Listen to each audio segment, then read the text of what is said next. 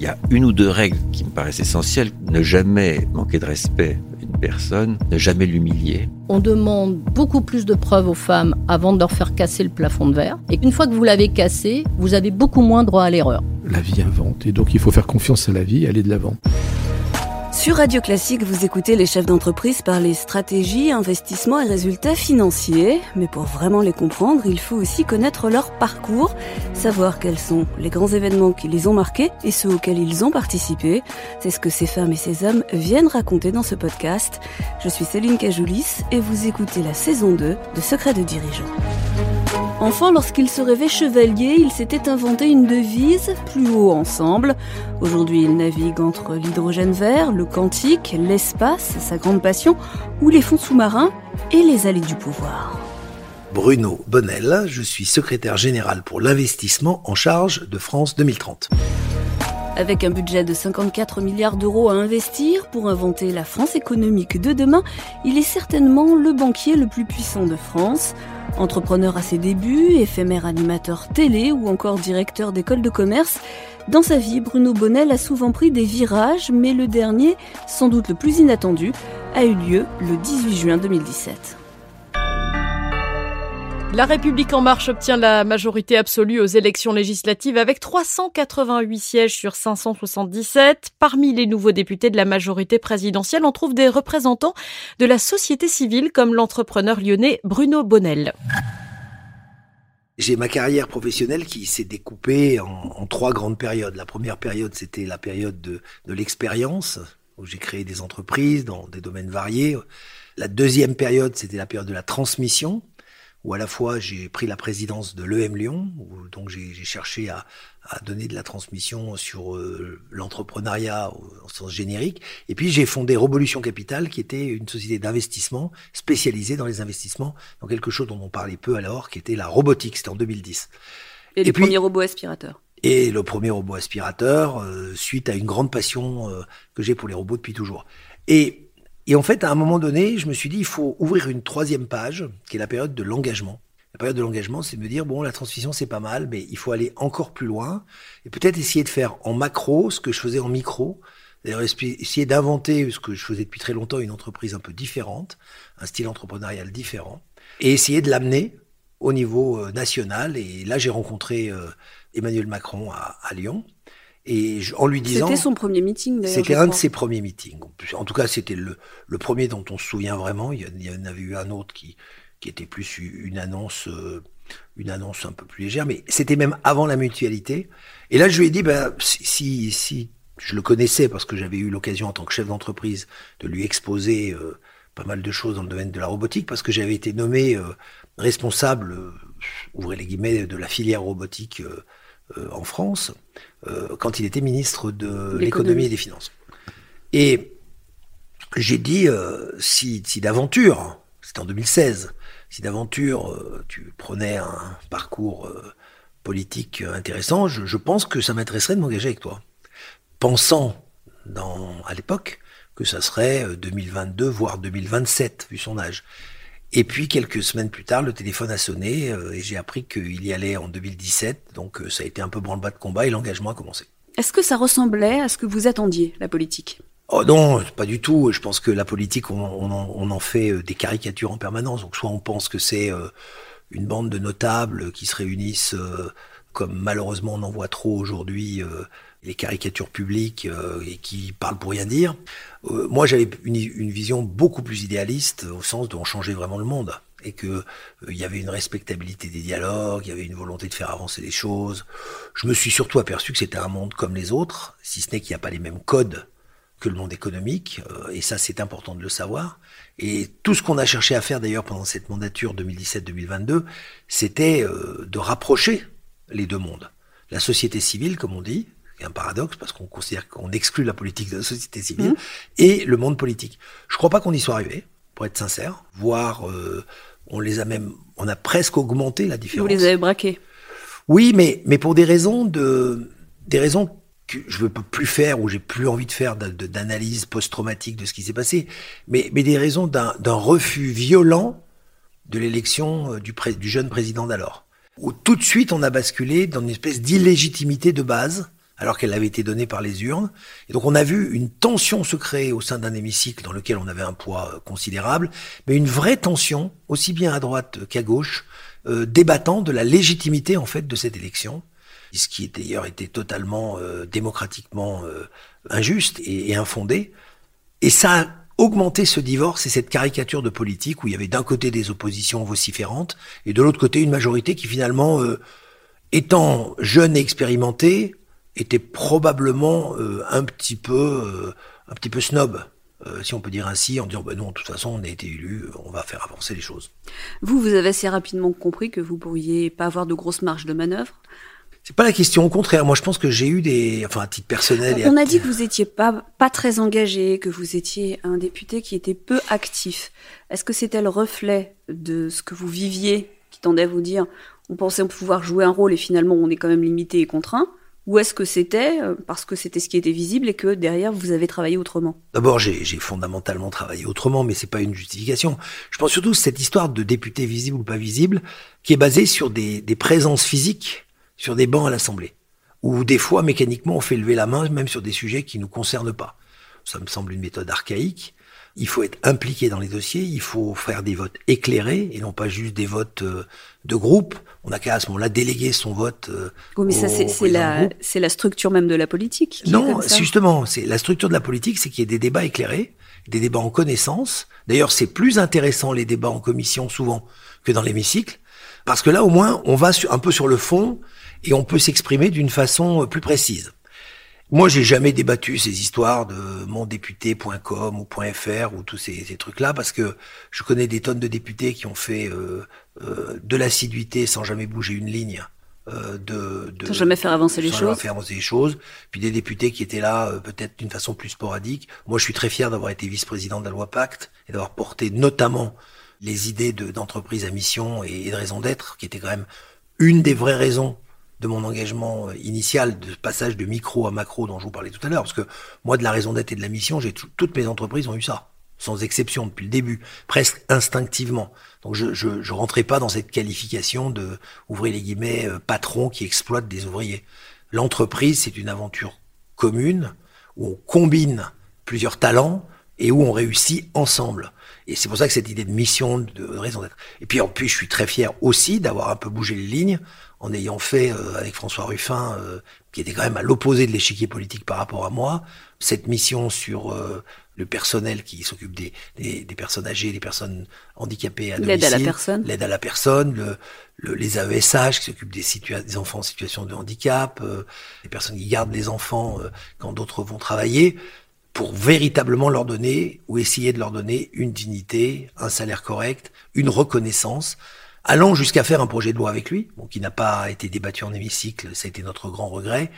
Donc moi je pense que en tant que député, mon contrat était de dire je représente mes valeurs, je l'ai fait, dans un cadre majoritaire. Je pense qu'il fallait être loyal et je pense que c'était essentiel de garder cette loyauté. Et puis, euh, et finalement avoir fait bouger quelques lignes, même si les graines que j'ai plantées n'ont pas germé instantanément, je suis très optimiste sur le fait qu'elles vont bientôt pousser. Depuis janvier 2022, vous êtes le secrétaire général pour l'investissement, chargé par le gouvernement de piloter le plan France 2030.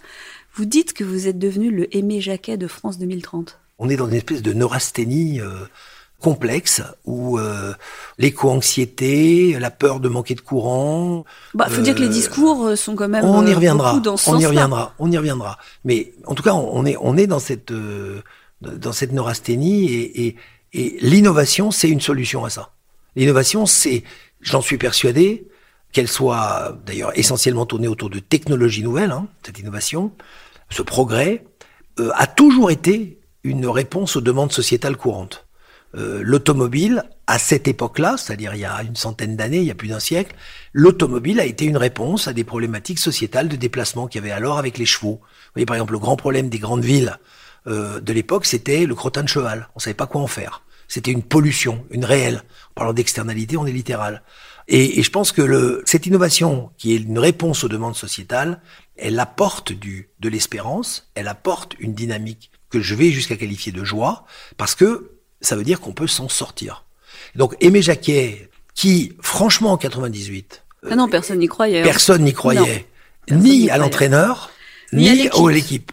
et que finalement, par cette stimulation, cet enthousiasme, cette obsession, cet entraînement, a réussi. Ce savoir-faire et également du savoir-faire, mais mais qui n'était pas à gagner d'avance. J'irais plutôt une expérience qu'un savoir-faire.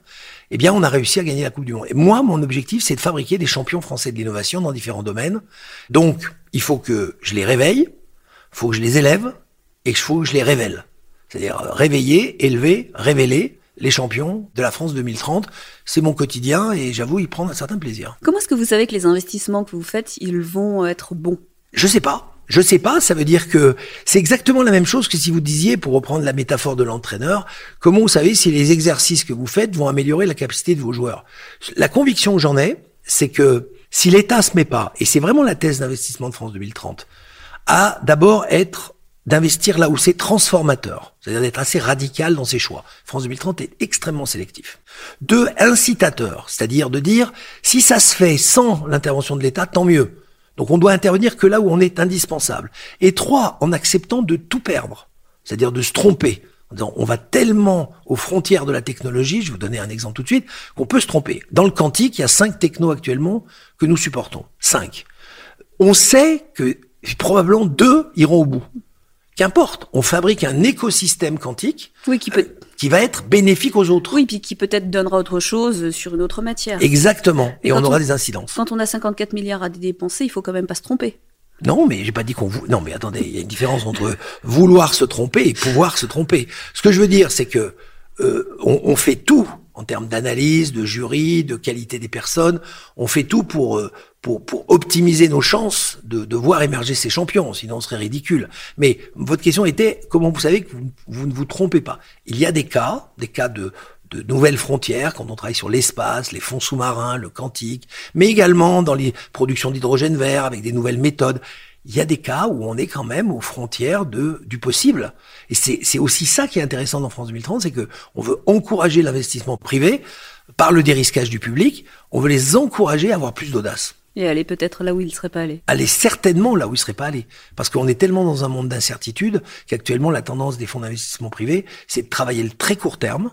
On n'est même plus passé au court terme, là on est au très court terme, c'est-à-dire de s'assurer du garantie euh, sur facture. À voilà, tous les coups. exactement, et puis, puis d'un retour sur investissement le plus rapide possible. Mais on parlera du risque tout à l'heure. Le poste que vous occupez normalement est occupé par des très hauts fonctionnaires. Mmh. Vous, vous n'avez pas le profil? Je sais pas, j'en ai rencontré plein qui sont d'un profil assez original. Non, mais quand vous arrivez quelque part, vous détonnez forcément par rapport aux autres. Est-ce que ça aussi, c'est une façon de faire évoluer le système? Pas de le faire sauter, mais de le faire évoluer et fonctionner autrement ben, je pense que c'est une innovation dans l'innovation. C'est-à-dire, effectivement, euh, le choix du jury qui m'a sélectionné parmi une dizaine de candidats, c'était effectivement de dire on va, on va peut-être décaler la problématique est-ce que c'est euh, cette expérience d'entreprise et de et d'innovation euh, qui m'a fait choisir? Je ne sais pas. En tout cas, j'ai pas menti sur la marchandise. Les gens savent qui je suis et, et comment je réagis. Alors, vous savez, il y a des mots qu'il faut éviter. Moi, j'évite le mot dépoussiéré, par exemple. Euh, j'évite le mot dégraissé. Tous ces mots qui commencent par D sont dévalorisants, justement. Moi, je pense qu'au contraire, il faut stimuler, il faut encourager et il faut transformer également nos méthodes. C'est un travail qui se fait dans la durée. Nous, en ce moment, on est en train de transformer radicalement la méthode d'allocation des fonds du, SGPI, donc de France 2030. Mais pendant les travaux, la vente continue. Et on a bien engagé 10 milliards, suivant, ouvrez les guillemets, les méthodes d'avant. Et ça s'est plutôt bien passé. J'ai quelques petites questions. Pour terminer, sur votre première partie de vie, vous avez été entrepreneur, il y a eu Atari, Infogrames, Infony, Robopolis, avec des résultats qui étaient variés. Au début des années 2000, tout vous réussissait, vous viviez à New York, vous aviez la vie d'un multimilliardaire, avec ce que ça veut dire de voyage, de prise de décision, euh, de business sur euh, des, euh, des continents différents. Il y a eu le 11 septembre 2001, ça a été pour vous comme pour beaucoup d'entrepreneurs euh, une période très difficile et très compliquée. Quelques années après, euh, votre situation a radicalement changé. Qu'est-ce que vous avez appris de ces périodes-là? Bah, Je crois ce que j'ai appris de ces périodes, j'ai appris ma, ma, ma, philosophie de vie. Qui, qui... Vous aviez quel âge à ce moment-là? Bah, J'avais j'ai 42 ans en 2000. J'ai appris euh, à dire tout le temps que quoi qu'il vous arrive, c'est positif, aussi dramatique soit-il. C'est-à-dire si la leçon n'est pas comprise immédiatement, elle le sera forcément un jour. Et c'est parce que j'ai été, j'ai créé avec Infogrames la première licorne en France, que je sais encourager certaines licornes à dire méfiez-vous, la roue tourne, mais pas la roue tourne pour qu'ils soient inquiets. Ça veut dire préparez-vous, et ce que je n'ai pas assez fait à l'époque, c'est par exemple la diversification des activités qu'on avait pour me garantir des possibilités de rebond en cas d'une chute comme nous l'avons connu avec euh, le 11 septembre. Ce que j'ai aussi appris, c'est que finalement tout ça euh, a, quelque chose d'extrêmement positif, c'est que de, de, ces grandes, de cette grande société qui était Infogrames avec 3000 personnes dans 50 pays et qui finalement a chuté euh, après ces, ces aventures du, du, du 11 septembre et, et consorts, sont nées deux ou 300 startups. Donc ça veut dire que quelque part, c'est aussi peut-être ça qui m'a donné le virus de la transmission. Je me suis dit, peut-être que le modèle qu'on avait d'une société qui était peut-être euh, fragile, trop fragile, parce que quand les analystes l'ont regardé après, oui, ils ont été trop vite, trop loin, trop forts. Oui, mais enfin, c'est toujours euh, facile de réécrire l'histoire après. On peut toujours la réécrire et je dis toujours, le plus important pour moi, c'est que ça a donné d'envie à, à des dizaines de personnes de créer des boîtes, de dire on va se lancer un peu autrement. Et finalement, dans ma petite sphère de l'époque, façonner quelque chose qui aujourd'hui me paraît euh, une réussite. Donc un échec stratégique et, économique euh, qui est regardé simplement sous l'angle du, du compte d'exploitation d'une boîte est en fait euh, réducteur. très réducteur et pourrait aussi être analysé comme le terreau qu'on a qui a permis à plein d'autres boîtes de, de mûrir et, et, de grandir. Donc cette philosophie profonde de penser que quoi qu'il vous arrive dans la vie, et je dis bien quoi qu'il vous arrive, parce que j'ai eu à vivre des drames vous avez des choses très compliquées, compliquées, toujours le regarder en disant si la leçon n'est pas comprise aujourd'hui, sois certain que tu vas la comprendre à un moment donné et de garder cet optimisme de la volonté sans se laisser décourager. Mais c'est pas tellement français de valoriser l'échec. Vous avez raison, j'ai toujours dit, vous savez, quand on m'interviewait déjà il y a 20 ans, je disais l'échec ne fait pas partie de mon dictionnaire parce que je, je le trouve c'est plutôt un synonyme d'expérience. Je pense que ça vient un peu de, de notre notre système également un peu judéo-chrétien de, de l'école, hein, où euh, euh, soit vous êtes au-dessus de la moyenne et vous êtes génial, soit vous êtes en dessous de la moyenne et vous êtes euh, médiocre. je crois que il faut, il faut combattre ça. Il faut, notamment près des jeunes, faut leur expliquer que on a le droit de se définir plus tard. On a le droit de se réinventer. Oui, puis on a le droit d'échouer de temps en temps. Et, évidemment, pas dramatique. par, par ces échecs, on l'apprend. Mmh. Et comme j'ai dit tout à l'heure, euh, prenons des vraies leçons de ce qui nous arrive. Quand quelqu'un qui rêvait de faire du foot euh, se casse un genou, ça veut pas dire qu'il a, il a plus de combativité, qu'il a plus de sens de la performance, qu'il n'est plus champion. Euh, il se réalisera dans autre chose. Et surtout, il faut, il faut, c'est le moment où jamais il faut ouvrir ses chakras et, et rester, comme dirait Jean Van Damme, aware du monde qui est autour de nous. Je m'attendais pas à voir arriver Jean-Claude Van Damme. grand, grand inspirateur de l'entreprise. Oui. On peut avoir plusieurs vies en une vie. Bah écoutez, euh, c'est dans, dans, très nombreuses personnes qui m'ont Parce que vous, c'est au moins la deuxième ou la troisième Oui, au minimum, oui. bien sûr qu'on peut avoir plusieurs vies, on peut avoir plusieurs vies euh, euh, physiques. Déjà, moi je suis né en Algérie, mes parents sont arrivés en, j'avais 8 ans euh, à Lyon, euh, j'ai vécu à Lyon, j'ai beaucoup vécu à Paris, j'ai vécu à New York, donc déjà physiquement, on peut avoir plein de vies. Euh, on peut avoir plein de vies affectives, bon ça, ça arrive à malheureusement beaucoup de couples, et puis on peut avoir des On peut se renouveler, vous, vous êtes et on peut se réinventer à, presque 60 ans. Voilà, ce que j'allais vous dire. Vous voyez, je vous ai parlé expérience, transmission, puis engagement. Je pense que ce qui est intéressant, c'est plutôt d'avoir un chemin de vie dans lequel on reste fidèle à ses valeurs. Ça, ça me semble essentiel, c'est-à-dire qu'on on construit en fait toujours les mêmes valeurs. Euh, parmi les valeurs que moi j'ai, la bienveillance en est une importante. Euh, pas bienveillance juste comme un, une naïveté, mais une bienveillance en disant il faut toujours prendre le meilleur de ce qu'on a en face de soi, être juste. Finalement, euh, être juste, euh, être un homme juste, c'est l'objectif à mon avis d'une vie, et accepter qu'on est juste un homme. Vous le disiez, votre famille est arrivée d'Algérie en 1966, vous étiez tout petit. Euh, votre papa a gravi tous les échelons euh, de la fonction publique, il est devenu contrôleur d'État. Est-ce qu'il a été fier quand vous êtes arrivé euh, vos fonctions actuelles? Oh bah évidemment, surtout que je l'ai appelé pour lui disant mais je t'ai battu puisque maintenant je suis directeur d'administration centrale. Donc euh, mon père avait un rêve, un rêve bon, malheureusement pour plein de raisons échoué l'ENA, c'était compliqué à l'époque d'Algérie, je veux dire, de passer l'ENA, c'était une période difficile. Il rêvait euh, secrètement que, que, son fils relève le défi. Bon, j'avais pas vraiment le caractère à passer l'ENA, mais finalement, je me retrouve dans un poste qui est normalement... Par un chemin détourné, vous êtes arrivé où Voilà, qui est normalement réservé à des gens qui ont, qui ont fait une grande carrière dans la fonction publique. Donc, mais au-delà de la boutade, au-delà de la boutade, et qu'il soit fier, et je suis, et je suis ravi de lui avoir fait cette, cette fierté il faut honorer la fonction publique. La qualité des gens avec qui je travaille aujourd'hui est exceptionnelle. Et je pèse mes mots. J'ai pas dit remarquable, j'ai dit exceptionnel. Ce sont des gens qui ont à la fois la compétence, la loyauté, l'engagement, la détermination. Et il y a souvent dans la fonction publique des problèmes de management. c'est-à-dire de, de, de, leur donner les bonnes directions. Mais je vous assure, quand ces, ces armées de l'ombre qui travaillent pour, pour la France entière, qui sont dédiés au service public, sont des gens qui, en grande, grande majorité, sont remarquables. Moi, je veux quand même leur tirer un coup de chapeau. Ça fait quoi d'avoir été le Donald Trump français? Ça fait rire, parce que pour moi, c'était un, un, moment d'ailleurs qui Vous a été... Vous nous expliquez Oui, j'ai fait... Vous avez fait de la télé j'ai fait de la télé, j'ai fait une émission sur M6 euh, qui était là, qui s'appelait The Apprentice, qui était effectivement une une une, une série franchisée dont Donald Trump était. Euh, C'était le... la fameuse émission de télévision qui a fait connaître Donald Trump aux États-Unis. Voilà, avec sa phrase "Vous êtes viré". Ouais, vous êtes voilà. viré. Et nous, vous voyez, c'est intéressant parce que j'avais j'avais fait qu'une seule un seul amendement à cette série parce que tout est scripté hein, dans ces séries, tout est calibré. Euh, les gens oui, qui y a pensent que la mais non, mais les gens qui écrit. mais c'est écrit, c'était un jeu, c'était un rôle, ce qui d'ailleurs m'a valu plein de remarques de mes copains euh, euh, qui me disaient mais mais t'es pas comme ça dans l'entreprise, qui étais-tu? Je dis mais attendez, c'était c'était une comédie, donc je pouvais pas le faire autrement. Mais ce qui était intéressant, c'est que moi j'avais dit il y a une chose que j'accepte pas de dire, c'est vous êtes viré. Et toi, il dit mais comment ça? Je dis non, je vais dire vous êtes pas prêt. Parce que je pense que c'est souvent ça l'idée, c'est que les gens ne sont pas prêts. Moi, je n'aurais pas pu occuper le job que j'occupe aujourd'hui il y a 20 ans. J'étais pas prêt. Et peut-être que, que dans 20 ans, je ne serai plus prêt. C'est-à-dire que, enfin, dans 20 ans, euh, on verra, je serai certainement plus prêt. Oui, je me sens encore euh, pousser des ailes de jeunesse. Mais la réalité, c'est que j'avais une volonté pédagogique dans cette série, qui malheureusement n'a fait que deux ou trois épisodes parce qu'il n'y avait pas l'audience, euh, un peu trop tard. Vous voyez, on, on avait laissé passer la vague de l'entrepreneuriat, parce qu'on expliquait toute Beaucoup la méthodologie. Oui. de l'entrepreneur, comment ça pouvait fonctionner. Et d'une façon assez ludique. Bon, bah, le sort en a décidé autrement, pas très grave. Vous savez, euh, ça fait encore partie des choses que je regrette pas du tout d'avoir fait, parce qu'elles m'ont appris plein de choses. Bah, si sur, ça a euh, donné l'idée à quatre personnes de monter leur entreprise, c'était je suis déjà ravi. gagné. Et plus que ça, vu, vu les mails que j'ai reçus, vu les textos, les LinkedIn, euh, j'ai reçu beaucoup, beaucoup de gens euh, qui m'ont dit euh, c'est grâce à, à cette émission que j'ai osé aller faire autre chose. Donc moi, je suis ravi. Il était comment Michael Jackson? Il était magique.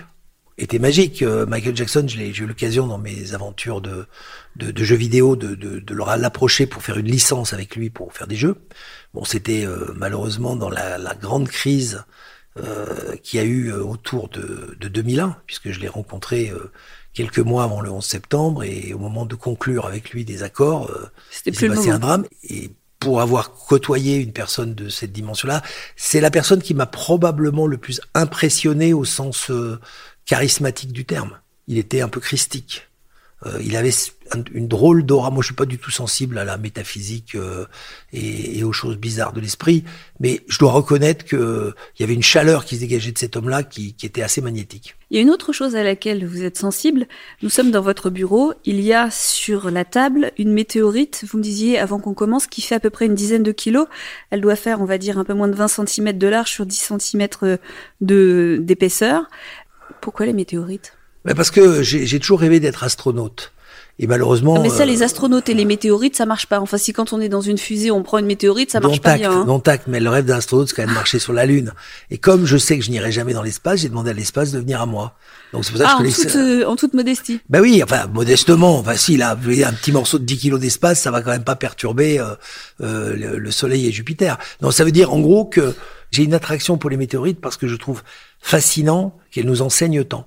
C'est des météorites qu'on a tiré les sciences fondamentales de compréhension de la Terre. Si on comprend comment la Terre est faite, c'est parce que ce sont des morceaux de météorites qui nous l'apprennent, non pas parce qu'ils ont été arrachés à la Terre, mais parce qu'ils ont vécu ces morceaux euh, des choses que la Terre n'a pas vécues, à savoir l'explosion des planètes ou d'astéroïdes ou choses comme ça. Donc, je trouve assez magique qu'on reçoive des messages du ciel que la science peut, puis- puisse décoder sur notre propre, la connaissance de notre propre planète. J'ai une dernière question que je pose à tous les invités. Est-ce que vous avez une chanson ou un morceau de musique qui vous accompagne? Oh, J'en ai beaucoup, mais il y en a deux que, que j'aime particulièrement. C'est des chansons de Lou Reed. Une qui s'appelle euh, Walk on the Wild Side, parce que j'ai toujours été persuadé que, que c'est cette diversité, cette différence qu'il présente cette chanson euh, est une véritable force morale.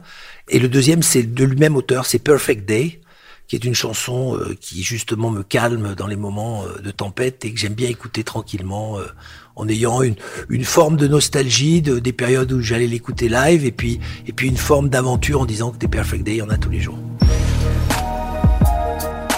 Merci beaucoup à Mathieu Roclago pour la mise en onde de cet épisode et à l'équipe de Choc, Lucille Cousin, Clara Faure et Béatrice Mouedine pour la coordination et la valorisation de ce podcast. Je vous donne rendez-vous dans 15 jours.